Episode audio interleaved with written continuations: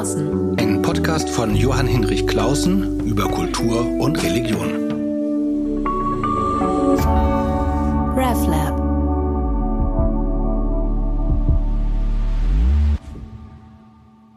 Willkommen zu einer neuen Folge meines Podcasts. Ich bin Johann Hinrich Klausen. Alle zwei Wochen unterhalte ich mich mit einem interessanten Menschen über Kultur und Religion. Heute sitzt Olaf Zimmermann neben mir und wir beide sitzen in der Geschäftsstelle des Deutschen Kulturrats, des Dachverbandes Deutscher Kultureinrichtungen in Berlin. Olaf Zimmermann ist dort der Geschäftsführer und damit der oberste Kulturlobbyist des Landes. Darf ich das so sagen, lieber Olaf? Das ist mir eine Ehre. Also ich bin ja gerne Lobbyist. Dann lassen wir das so stehen. Deutschlands oberster Kulturlobbyist. In der kommenden halben Stunde möchte ich mich, mich mit ihm darüber unterhalten, was in Deutschland getan wurde und getan wird, um die Kultur durch die Corona-Krise zu retten. Mit ein paar Seitenblicken auf andere Länder und auch auf die Kirchen. Lieber Olaf, du bist ähm, seit über 20 Jahren im Geschäft des, als Kulturlobbyist. Hast du so etwas schon jemals erlebt? Nein, was wir in den letzten Monaten erlebt haben, ist außerhalb alledem, was ich mir hätte je äh, vorstellen können. Äh, das ist, wenn man so will, ein äh, Wachalbtraum, der also abläuft, weil natürlich wir haben früher immer mal so ein bisschen so mit dem Gedanken gespielt und haben gesagt, na, wenn wir mal so richtig Druck auf die Politik machen wollen, sollen wir mal einen Tag Kulturstreik machen, ja? Also alle Kultureinrichtungen, alle Künstler, äh, die Kulturwirtschaft, einen Tag legen wir mal alles nieder und dann wird die Gesellschaft schon sehen, wie wichtig der Kulturbereich ist und welche, was er so verliert, wenn er nicht äh, täglich ins Theater gehen kann, ins Kino gehen kann, wenn er nicht täglich Bücher kaufen kann, wenn er nicht in eine Ausstellung gehen kann. Und jetzt haben wir auf einmal monatelang diesen ähm, ungewollten Kulturstreik und merken natürlich erstmal, dass er uns wirklich in die Knie zwingt, also in einer Art und Weise, wie wir uns das hätten nicht träumen lassen, aber natürlich auch, das Publikum verändert. Also auch das Publikum geht natürlich anders mit Kultur um, die auf einmal nicht mehr so leicht zu erreichen ist, wie das vorher gewesen ist. Gucken wir erstmal, darauf komme ich bestimmt nochmal zurück, aber gucken wir erstmal, was ihr denn erreicht habt durch diesen euch aufgenötigten wochenlangen, monatelangen Kulturstreik. Ihr habt vor allen Dingen nicht ihr, sondern die Regierung einen Kulturinfrastrukturfonds aufgelegt. Äh, mir ist vor allen Dingen diese unfassbare Zahl in Erinnerung geblieben. Eine Milliarde Euro für die Kultur in Corona-Zeiten. Ja, und für die Kultur zusätzlich zu den anderen Programmen, die es ja auch gibt. Also wir haben eine Situation gehabt, auch das war neu und das ist für einen Lobbyisten, wie ich es bin, also ein Interessenvertreter, in dieser Form auch neu gewesen. Wir sind vom ersten Tag dieser Krise von der Bundesregierung in die Debatten eingebunden worden, so eng wie noch nie vorher.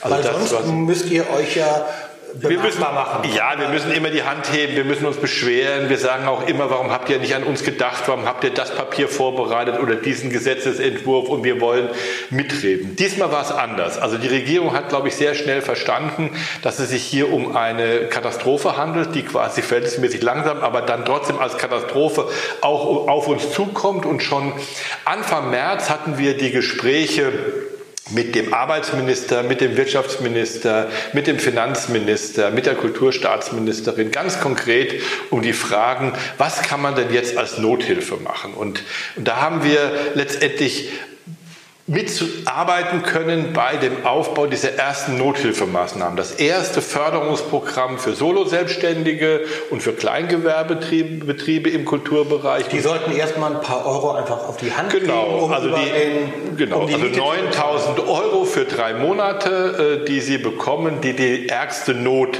abmindern sollte. Und diejenigen, die, ähm, für die das nicht passgenau war oder für die das auch nicht reicht, Für die ähm, gab es dann eine ähm, ich sag mal, erweiterte Grundsicherung, also Arbeitslosengeld 4, aber unter ganz anderen Voraussetzungen, als das bisher gemacht äh, wurde, vereinfachte Voraussetzungen.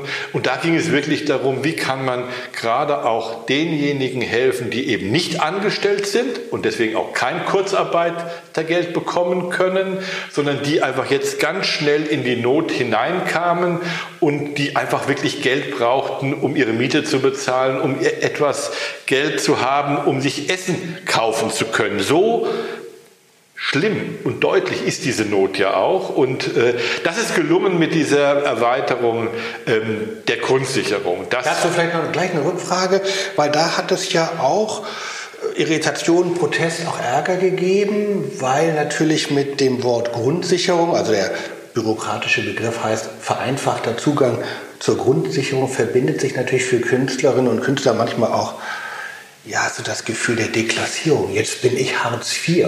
Ist, das, ist dir das begegnet äh, und wie bist du damit umgegangen? Absolut, also, äh, also nicht nur begegnet, sondern es gibt ganz viele Künstlerinnen und Künstler, die außer sich sind, weil sie quasi auch von uns, auch von mir auf Grundsicherung verwiesen werden. Ich verteidige das aber mit vollem Bewusstsein, weil ich glaube, es ist richtig und es ist notwendig, wenn jemand in unserer Gesellschaft in existenzielle Not gerät, dann hilft diese Gesellschaft und diese Hilfe ist die Grundsicherung. Das gilt für alle in dieser Gesellschaft, aber auch für alle gleich. Und da sind auch Künstler nicht sozusagen Besseres als Nein, ein Kunst, Bergarbeiter. Ja, Bauer, oder, oder ich sag mal an äh, die Frau, die das Na äh, Nagelstudio führt und die äh, einfach äh, niemand mehr äh, die Nägel feilen durfte, oder der Friseurmeister, der nicht mehr die Haare schneiden durfte, der Kioskbesitzer selbstständig, ja, der in Not gefallen ist. Äh, die sind genauso wie Künstlerinnen und Künstler alle unverschuldet in Not geraten. Also das das ist eine Krise, das ist eine, eine Katastrophe. Und für die, wenn du in einer wirklich existenziellen Not bist, dann hilft dir diese Gesellschaft. So nebenbei finde ich das toll, weil es gibt viele Gesellschaften auf dieser Welt, wo das nicht so ist, ja, und viele Länder auf dieser Welt, wo es diese Hilfe nicht gibt. Bei uns gibt es sie, aber das ist Mist. Natürlich ist das Mist, weil keiner möchte das. Niemand möchte Grundsicherung erhalten. Jeder möchte selbst aus sich heraus das machen können. Deswegen, das ist eine reine Notmaßnahme. Also es geht wirklich darum, wenn man keinen anderen Ausweg hat, kann man in diesem Land Grundsicherung erhalten. Man muss nicht Hunger leiden, ja, sondern man kann in diesem Land überleben. So. Das haben wir auch geschaffen jetzt für Selbstständige, weil das war für Selbstständige gar nicht so einfach, mhm. also vor dieser Regelung. Jetzt gibt es diese ich sag mal, vereinfachte Grundsicherung und die hat ja für Künstler, aber nicht nur für Künstler, für alle anderen auch, aber eben auch für Künstler äh, zwei entscheidende Veränderungen zu dem, was wir vorher gehabt haben. Einmal ähm, du hast Du musst dein Vermögen nicht mehr angeben, wenn es unter 60.000 Euro bar auf deinem Konto ist. Also wir reden nicht von Häusern, wir reden nicht von Aktienguthaben, wir reden nicht von Versicherungen, die kannst du alle haben, so viele du willst. Wenn, nur wenn du mehr als 60.000 Euro bar auf dem Konto hast, bar, mhm. dann musst du das angeben und dann wird das angerechnet. Das hat es vorher natürlich überhaupt nicht gegeben. Wer vorher Grundsicherung bekommen hat, hat jeden einzelnen Euro, den er besitzt, angeben müssen. Und wenn er eine Wohnung besessen hat, dann hat er die erstmal verkaufen müssen. Und wenn er ein Auto besessen hat, hat er es erstmal verkaufen kaufen müssen. Das ist eine wirkliche, wirkliche Verbesserung. Und das Zweite ist, dass eben die notwendigen Finanzierungen, die geleistet werden sollen, auch nicht mehr gedeckelt sind. Also, wenn ich hier in Berlin in Mitte ein Atelier besitze und eine Wohnung besitze, dann kann ich diese Wohnung voll absetzen bei der Grundsicherung. Das konnte ich vorher nicht. Da wurde mir nämlich gesagt, diese Wohnung ist zu groß. Zieh erstmal um, zieh an den Stadtrand, da kriegst du auch was Billigeres. So, diese beiden entscheidenden Punkte, finde ich, sind verbessert worden. Die erleichtern diesen Zugang.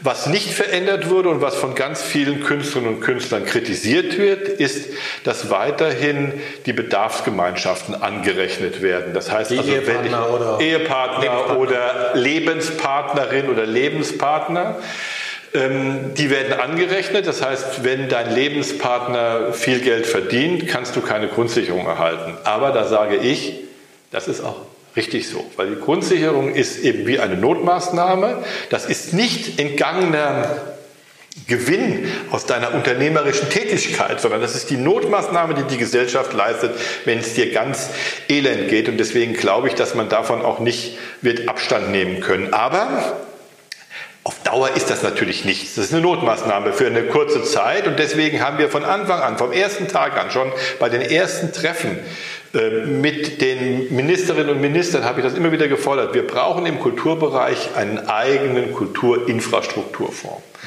Und ähm, am Anfang äh, haben alle scheel geguckt und haben gesagt, pff, ähm, da könnte ja jeder kommen, ja, jeder Bereich äh, ähm, äh, kommen. Ähm, auch äh, Monika Kutters musste sich erst an den Gedanken gewöhnen, dass es so etwas äh, geben würde. Aber viele Abgeordnete des Deutschen Bundestages haben uns da sehr stark unterstützt, und zwar aus allen Fraktionen, ja, und haben gesagt, nein, es ist vernünftig, wenn es für den Kulturbereich ein extra Programm geben würde. Zusätzlich zu den anderen Programmen, die es ja auch weiter gibt, also die auch der Kulturbereich nutzen kann, also die, die anderen äh, Hilfsprogramme, die zum Beispiel das Bundeswirtschaftsministerium aufmacht. Ja, und jetzt gibt es dieses Programm. Eine Milliarde Euro. Ähm, ich muss das immer sagen, das ist eine Eins mit neun Nullen, damit man also auch die Dimension sieht. Eine Milliarde Euro zusätzlich für den Kulturbereich. Und ich will das einfach einmal sagen, weil es mir wirklich wichtig ist, weil Leute haben mir erzählt, das kriegt ihr nie. Die Automobilindustrie, die sitzt bei der Kanzlerin auf dem Schoß, ja, und wenn die sagt, wir brauchen eine Abwrackprämie, dann wird die Kanzlerin jetzt selbstverständlich diese Abwrackprämie geben. Aber wenn ihr kommt und sagt, ihr wollt einen Infrastrukturfonds haben, dann braucht ihr, was, braucht ihr euch gar nicht einzubilden. Ihr werdet nie und nimmer einen solchen Infrastrukturfonds bekommen. Und was ist passiert? Wir haben den Infrastruktur bekommen und die Automobilwirtschaft hat ihre Abwrackprämie nicht bekommen. Auch das ist, finde ich, so ein Teil der äh, Realität 2020 in unserer Gesellschaft. Aber wie kam es denn eigentlich erstmal überhaupt zu dieser Idee? Also das ist ja doch ja gar nicht so selbstverständlich, dass ihr relativ schnell eine Idee gehabt habt, was ihr machen wollt. Das eine ist natürlich, diese Krise kommt und dann muss man auch Dinge erstmal verstehen. Man muss eine Ahnung bekommen, was soll da eigentlich passieren. Es gibt dann Dinge, manchmal gehen Dinge einfach und schnell, weil die Not so groß ist, mhm. aber manchmal muss man auch komplizierte Dinge mit bedenken. Ihr habt dann auch die Ermöglichung des steuerlichen Verlustrücktrages und all so ein Kram ja auch mitgemacht, aber vor allem braucht man ja erstmal eine klare Idee, mit der man dann zu der Politik gehen kann. Das war jetzt dieser Kulturinfrastrukturfonds eine Milliarde. Auf die Idee muss war das, hat das länger gedauert? Musstet ihr euch untereinander erstmal beraten, was eigentlich der Fall ist, was, ihr, was eigentlich die Rettung sein könnte? Also, wir, also erstmal, ich habe in den letzten Monaten so viele äh, Sitzungen, Zoom-Sitzungen gemacht, äh, wie ich mir nie hätte vorstellen können, dass ich überhaupt äh, äh Sitzungen an einem Tag hintereinander und Reden machen würde. Also wir hatten sehr, sehr viel Gesprächsbedarf untereinander. Und was klar geworden ist, dass ja das wussten wir auch schon vorher, aber jetzt ist es, finde ich, noch einmal klarer geworden, der Kulturbereich hängt schon sehr eng zusammen und das sind ja Verwertungsketten. Das heißt also, ähm, keine Künstlerin, kein Künstler kann alleine davon leben, dass sie nur ihre Kunst machen, sondern es muss auch immer eine Verwertung letztendlich stattfinden. Also ob es dann ein Theater gibt, wo ich, wo ich auf die Bühne steigen kann oder ob ich einen, einen Konzertveranstalter gibt, der dafür sorgt, dass ich, also weiß ich nicht, äh, ähm, meine Lieder singen oder spielen kann, ob ich einen Galeristen habe, der die bestimmt sagt. Deswegen war für uns sehr schnell klar, wenn wir mittel- und langfristig durch diese Krise kommen wollen, ist es nicht nur damit getan, indem ich den Künstlerinnen und Künstlern Geld gebe zum Überleben. Das brauchen sie aus, alles gar keine Frage, sondern wenn ich aus der Krise kommen will, dann müssen die Strukturen erhalten bleiben. Die dürfen nicht kaputt gehen, die dürfen jetzt nicht in der Krise zusammenbrechen, weil sonst hilft das den Künstlern auch nichts. Und deswegen war klar, wir brauchen einen Infrastrukturfonds. Das heißt, die Strukturen sollten zum, für, die, für das kleine Kulturzentrum, für das große Kulturzentrum. Für die soziokulturellen Einrichtungen, für die Galerien, für die Verlage, für, äh, für die Musikwirtschaft, ja, äh, für alle die, die letztendlich äh, diesen Kulturbetrieb mhm. am Laufen halten. Und, und es war einfach klar gewesen, wenn wir die nicht am Leben halten. Und wenn wir das, und das ist ja auch jetzt noch nicht klar, ob wir sie am Leben halten können. Also wir, sind, wir haben jetzt ein paar Maßnahmen, die das ho hoffentlich vereinfachen, aber die Krise ist ja trotz alledem da und ich ähm, glaube auch, dass es äh, nicht wenige geben wird, die trotz dieser eine Milliarde das nicht überleben werden, ja, weil einfach die Not so groß ist, wie sie ist. Aber dass wir zumindest so etwas wie eine Grundstruktur letztendlich aufrechterhalten können, das ist eigentlich für uns der, der Antrieb gewesen und äh, ähm, ich habe das dann äh, schon im März in einer äh, Sitzung des Kulturausschusses gesagt und habe damals die Forderung, wo, ich selbst die Schweißperlen auf der Stirn gehabt habe, von 500 Millionen gemacht. Also ich habe dann gesagt, also weil der fragt mich ein Abgeordneter und sagt, Herr Zimmermann, Sie wollen so einen Kulturinfrastrukturfonds, wie viel Geld soll es denn sein? Und dann habe ich einfach so aus dem Bauch heraus gesagt, ja, 500 Millionen und äh, habe gemerkt, wie sehr ich also dabei selbst geschwitzt habe, weil auch 500 Millionen Euro echt viel, viel Geld ist, ja. Und das Verrückte ist dann in der Diskussion, ist es nicht so passiert, wie es sonst immer passiert, dass man gesagt hat, die habt, ihr habt 500 Millionen Euro gefordert, dann kriegt ihr mal 300 Millionen, ja, sondern aus den 500 Millionen ist in der Debatte eine Milliarde geworden. Und diese eine Milliarde ist nun auch noch vom Bundestag und Bundesrat äh, verabschiedet worden. Das heißt, die sind auch wirklich ganz real vorhanden und wie gesagt, zusätzlich alle anderen ja. Programme können weiterhin genutzt werden. Und das war die Idee und die war ja mit einem systemischen Blick entworfen und mit Chutzpe vorgetragen im Kulturausschuss des Deutschen Bundestages. Und wie konnte es denn eigentlich gelingen, dass das umgesetzt wurde? Weil, äh, wie du anfangs sagtest, das ist eigentlich etwas, äh, womit man nicht hätte rechnen können, dass es durchgeht. Welche Faktoren braucht es eigentlich? Wer muss eigentlich dahinter stehen? Wen müsst ihr gewonnen haben? Ähm, muss dann eigentlich ganz viel gequatscht werden vor den Kulissen und hinter den Kulissen? Oder ist das eigentlich in der Not so gewesen, dass das den verantwortlichen Kulturpolitikern eingeleuchtet hat? Ja, den Kulturpolitikern hat das schon sehr schnell eingeleuchtet. Nur, das muss man natürlich ganz realistisch sehen, die Kulturpolitiker entscheiden nicht über solche Summen. Äh, also äh, nicht im Bundestag, äh, sondern ähm, es war wichtig, den Bundesfinanzminister für diese Idee zu gewinnen. Ähm, und da gab es doch sehr schnell auch eine Bereitschaft, also wirklich zuzuhören. Kulturpolitik vergleichsweise ein weiches Politikfeld ist im Vergleich zu Finanzen. Ja, und natürlich, äh, und sind das natürlich, äh, also auch wenn das jetzt für uns gigantische Summen sind, sind das natürlich im Sinne des Bundeshaushaltes keine gigantischen Summen. So, das heißt, also es muss immer jemand geben, der sich dafür auch wirklich einsetzt. So, ähm, wir haben sehr, sehr viele Gespräche geführt und es war unglaublich wichtig, dass dann auch die Bundeskanzlerin in ihrem ähm, Video ähm, Vorstellung, die sie ja immer so einmal die Woche macht, dass ein, äh, einmal das Thema Kultur genommen hat und gesagt hat, ja, den, dem Kulturbereich muss geholfen werden. Da vergessen viele, wie viele Gespräche es vorher notwendig waren, damit also es auch, ich sag mal, dann in der ersten Liga der Politik in Deutschland klar wird, wir müssen uns jetzt dazu äußern. Dann war das ein Thema, was äh, ähm, die Regierung quasi auch gemeinsam angestoßen hat. Also erst hat äh, äh, Angela Merkel sich deut deutlich dazu geäußert, dann hat sich Olaf Scholz als Finanzminister deutlich äh, dazu geäußert und da äh, hat sich das letztendlich immer weiter nach oben geschaukelt und es wurde immer deutlicher, ja, es besteht eine realistische Chance, dass der Kulturbereich zusätzlich etwas bekommt. Das ist natürlich nicht nur eine Frage, ob man das will, auch noch nicht einmal eine Frage, ob denn auch ähm, dann, ich sage mal, die politische Elite sagt, ja, das finden wir gut, sondern es wird ja dann auch immer noch mal abgeklopft, was dann die anderen sagen, weil es gibt natürlich auch, also der Tourismusbereich hat gesagt, ja, also wenn der Kulturbereich das bekommt, wir wollen das auch haben, ja, und die Gastronomie hat gesagt, also wenn der Kulturbereich, dann wir auch. Das heißt, es geht ja nicht nur darum, dass man zu jemand Ja sagt, sondern man muss dann auch den Mut haben, auch als Politiker möglicherweise zu anderen Nein zu sagen. Und dazu war man bereit gewesen. Also man hat dann letztendlich gesagt, ja, ähm, der Kulturbereich bekommt dieses extra Programm und wir sind ja die Einzigen, die ein solches Extra-Programm bekommen haben. Die anderen haben eben kein äh, eigenes ähm, Programm bekommen. Und äh, das finde ich ist schon von einer großen Wertschätzung auch dem Kulturbereich gegenüber getragen. Deswegen ärgert es mich so, wenn auch aus dem Kulturbereich es immer wieder Stimmen gibt, die sagen, die Politik hat uns vergessen. So einfach, es wird so einfach so, so hingeworfen. So, die Politik hat uns vergessen und ich sage, nein, das stimmt nicht. Schaut euch die realen Begebenheiten ein.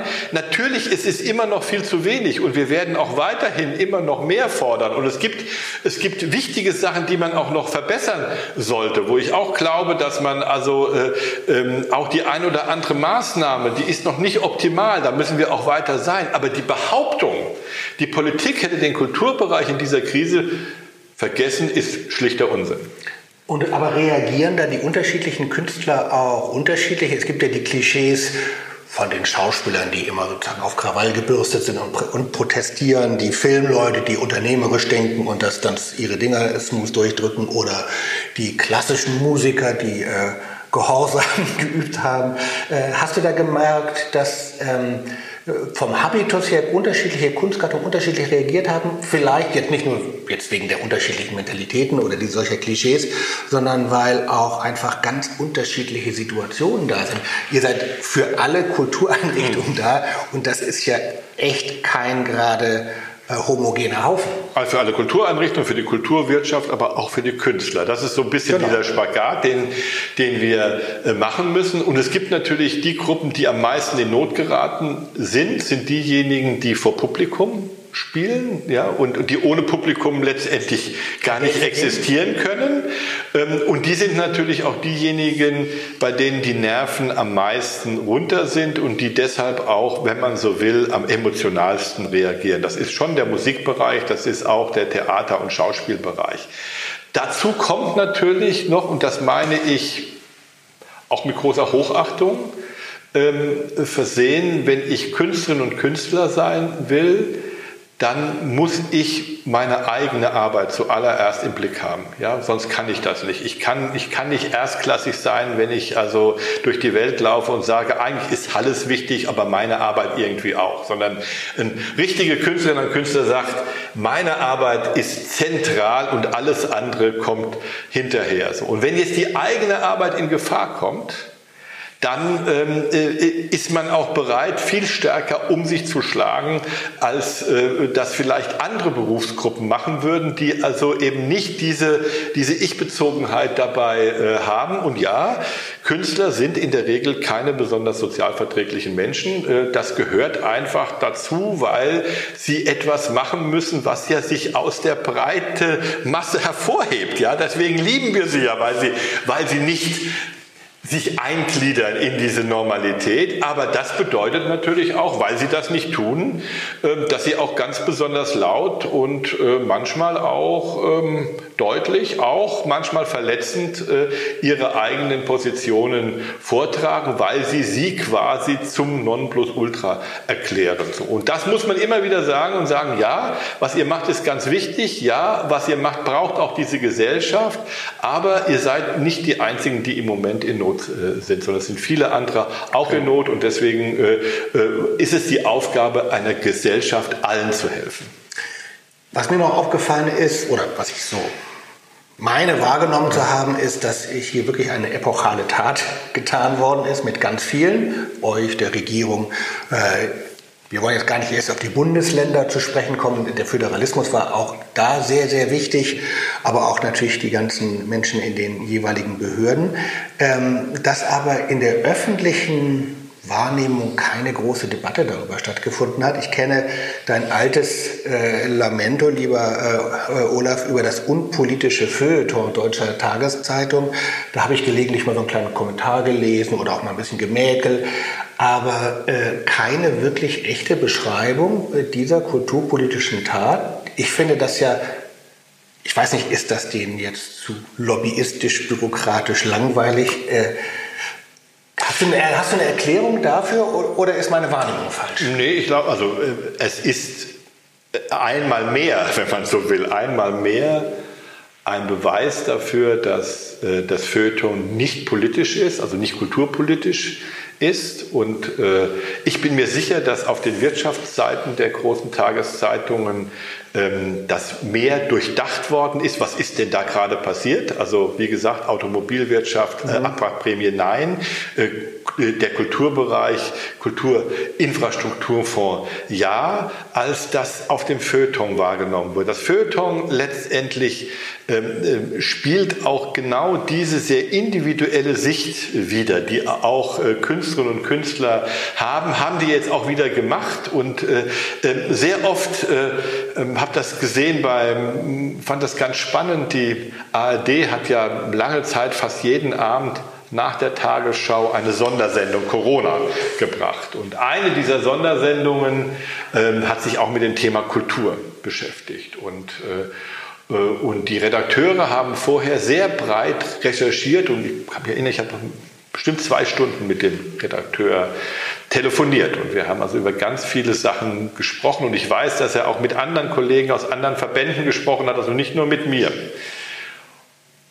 Aber von all diesen Informationen hast du nachher in diesem Bericht nichts gesehen, sondern es wird letztendlich eine ganz emotionale äh, Situation in einem leeren Theater gezeigt, wo dann äh, zwei äh, bekannte Schauspielerinnen, Schauspieler quasi darüber lamentieren, wie schrecklich das doch ist, ja, und in welches Unglück sie dir jetzt hineingefallen sind und dass die Politik überhaupt nicht verstanden hat, äh, äh, worum es geht. So. Und das, glaube ich, ist, das ist so ein bisschen die Situation, der, das Feuilleton vertritt letztendlich vielleicht mit einer gewissen Form der Begeisterung auch ähm, äh, diese sehr individualistische Künstlersicht auf äh, die Realität. Aber diese Sicht hat eben nichts mit der politischen Realität zu tun. Und natürlich, es wäre schön gewesen, hätte mich gefreut, man hätte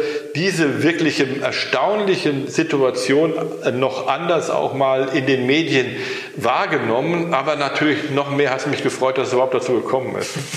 Aber da kann ich ja einen kleinen Werbeblock einschieben. Äh Ihr macht das ja. Deutsche Kulturrat gibt eine Zeitung heraus, äh, Kultur und Politik. Man Politik und Kultur. Politik, Entschuldigung, äh, Politik und äh, Kultur. Deshalb genau mit diesem mhm. Schwerpunkt. Man kann sie sich wunderbar monatlich für umsonst sogar auch herunterladen oder besser noch abonnieren. Da versucht ihr diese ganzen Themen wirklich auch in der angemessenen Sachlichkeit und Trockenheit rüberzubringen. Ich würde gerne noch mal einen anderen Blick äh, werfen. Wobei, darf ich das nur ganz kurz sagen, ja. weil diese Zeitung ist genau aus dieser Notwehrsituation ja entstanden. Das heißt also, wir hätten die nie gemacht. Also wir machen die jetzt äh, seit 2002, äh, also jetzt 18 Jahre lang. Wir hätten die nie gemacht, äh, wenn das Feuilleton äh, über Kulturpolitik äh, angemessen, finde ich, berichtet hätte, sondern es ist eine Notwehr gewesen, weil wenn keiner darüber schreibt, haben wir irgendwann gesagt, dann schreiben wir halt selber darüber. Und, äh, äh aber das im Standard einer normalen Zeitung. Also das ist kein Zentralorgan des Deutschen Kulturrates. Ja? Da werden nicht die, nee, nee. quasi abgestimmten Meinungen, sondern das ist ganz normales journalistisches Arbeit, nur eben mit dem Schwerpunkt Kulturpolitik. Genau, und manchmal darf ich darin auch schreiben und das freut mich sehr. Also Politik und Kultur abonnieren oder runterladen und lesen. Ein Seitenblick, ähm, andere Länder. Also ich mache diesen äh, Podcast draußen mit Klausen, mit Kollegen aus der Schweiz. Habt ihr da mal einen Seitenblick auf Österreich, auf die Schweiz äh, äh, geworfen oder Großbritannien, USA, Frankreich?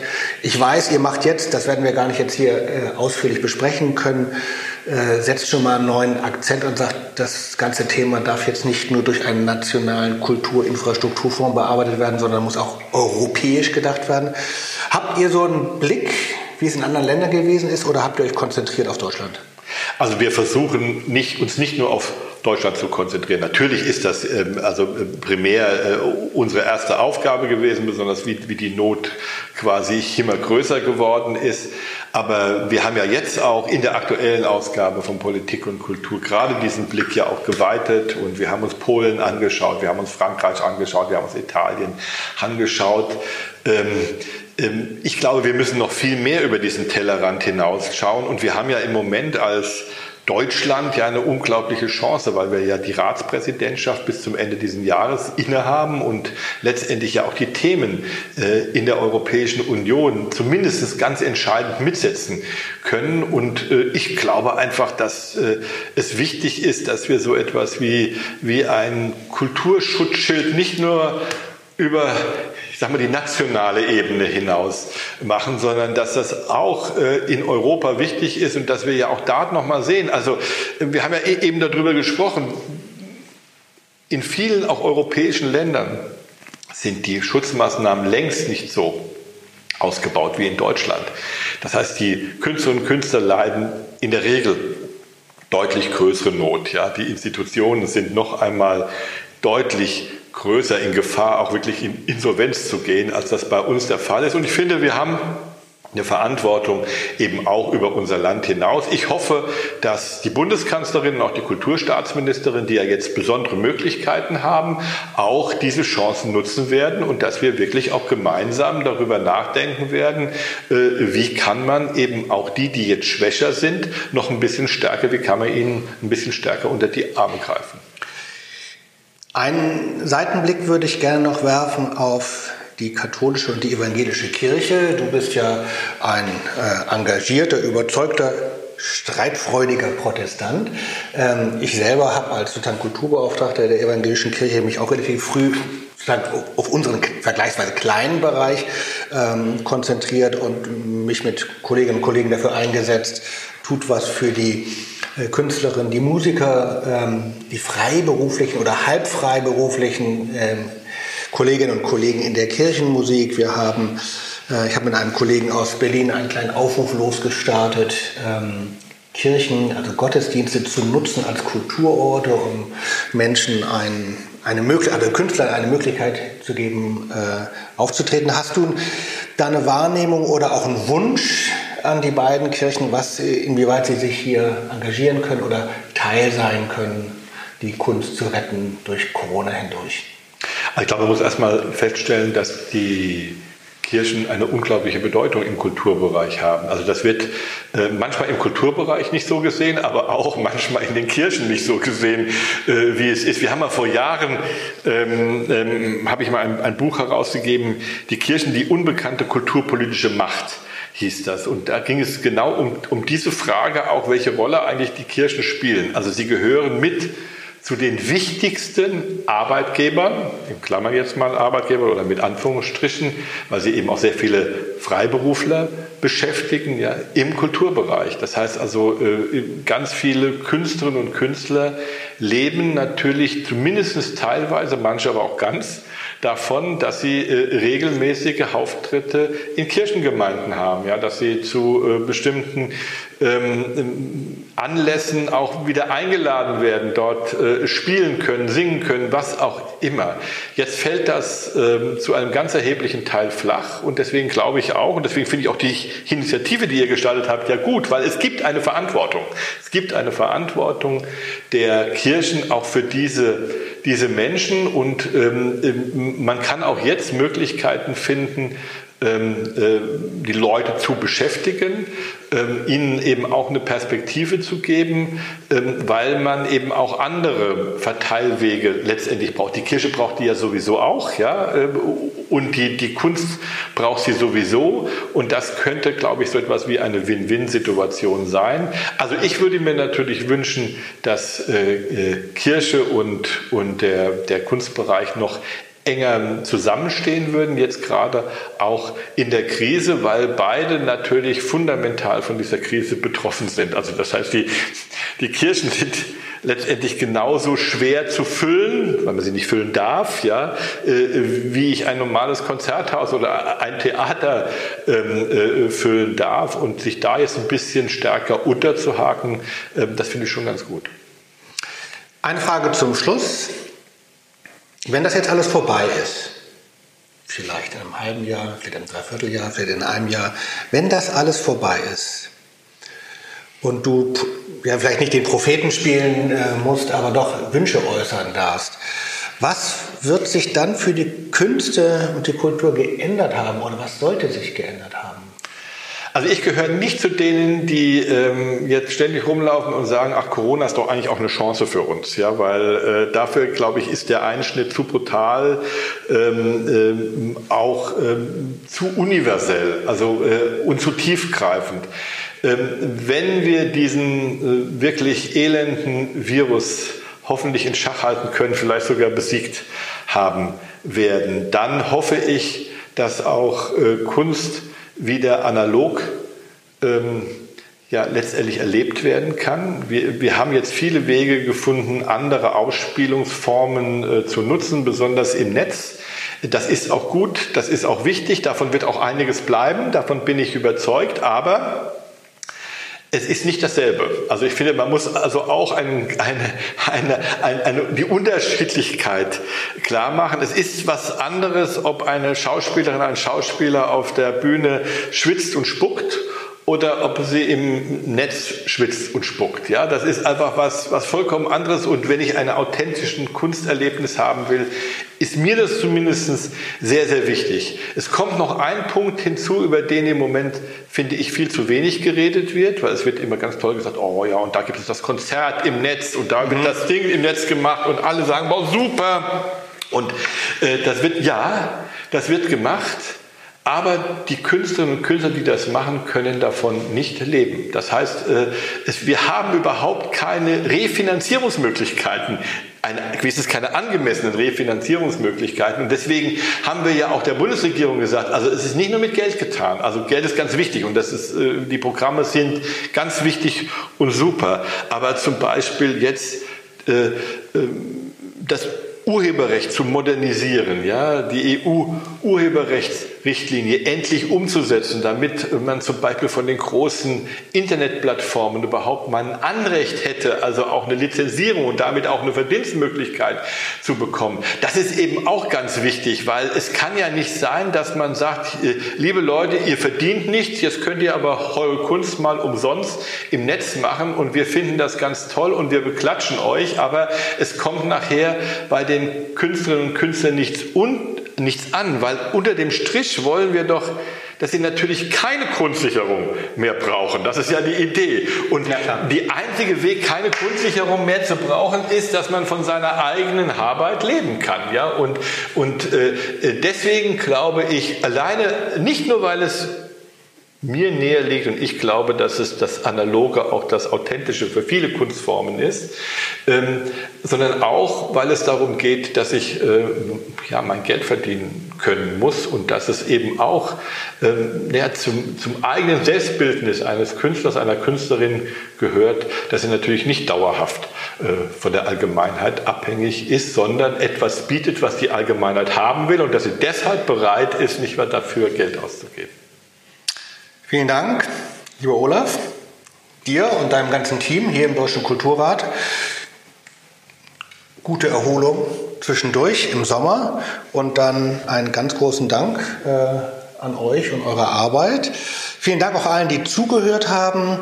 Wer Fragen hat, Anregungen, wütende Kritik, darf gerne Mails schreiben an mich über kultur.ekd.de.